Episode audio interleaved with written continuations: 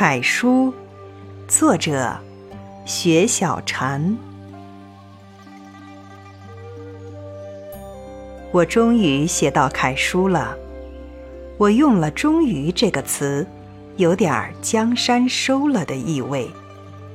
白茫茫大地真干净了，我才写到楷书。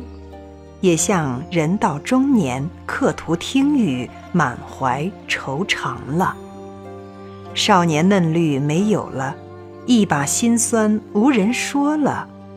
猛一回头，看到临摹的一篇楷书，下笔便到乌斯兰，面上不动声色，内心波涛翻滚了。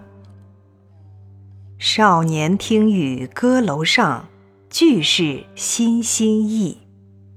祖父让父亲临欧体、流体、楚体，父亲说厌烦极了，但父亲把临的柳公权玄秘塔赠给我，那笔墨之间全是柳公权，可他说，并未怎么练过，作品是悟出来，不是写出来的。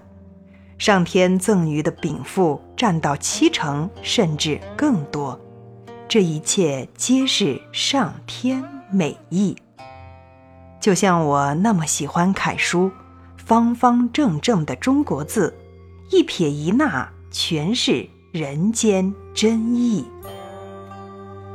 如果是少年，会喜欢行书、草书、篆书、行草。那多辽阔，多帅气，多跌宕，形式多变，不拘泥；而楷书容不得半点虚幻，每一笔都要你交代的一清二楚。九宫格是有形的尺度，心中是无形的尺度，像穿了尺寸正好的衣服，规矩地端坐在挂着正大光明的牌匾下。楷书在早年有被人讨厌的一本正经。颜真卿说：“一切从楷书开始。”那唱了一辈子武戏的盖叫天亦说：“要唱戏，先练好基本功，而基本功就是书法中的楷书。楷书。”多么像一个端立的中年男子，他看起来永远不动声色，不苟言笑。白衬衣、学生蓝的裤子，如果在古代，就是一袭长衫的男子。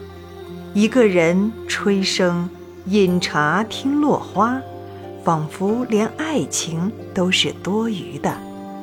他用生活修心，外圆内方。和中国哲学相辅相成。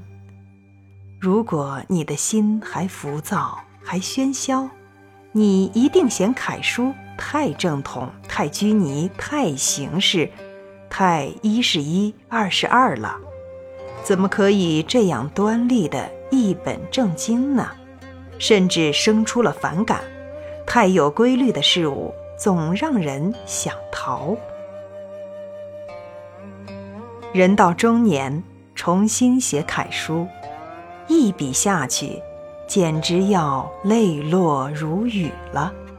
每一笔全是不甘呀。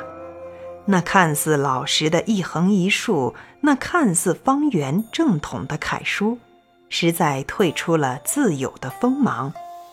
他的所有诱人之处，恰恰在于以退为进，恰恰在于低调隐忍。恰恰在于不虚张声势。写好楷书的人，心必是静笃的。山川巨美，凌厉之势收了，一撇一捺全是日常了。楷书是家常中常煲的小米粥，是没有放味精、鸡精炖的高汤。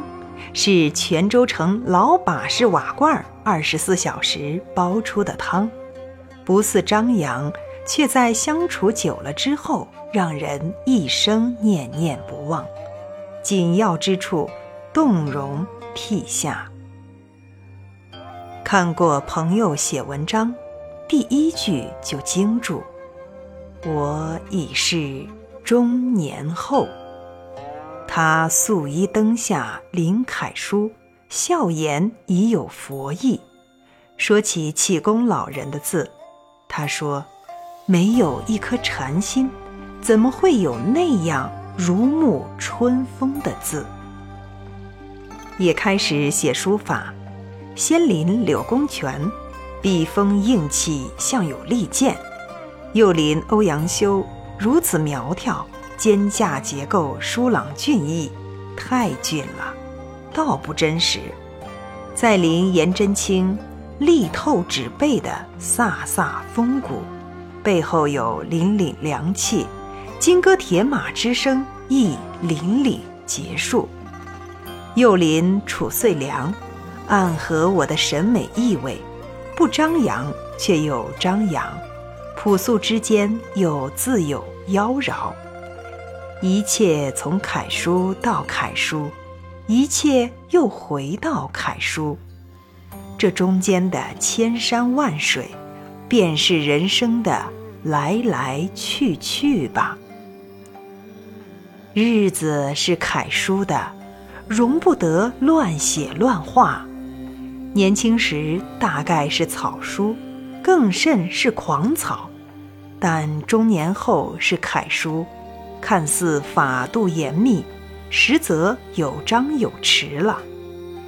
楷书是枕边人身上衣，不动声色的相处，面无表情的相爱。可是山高水远里，全是人间真意。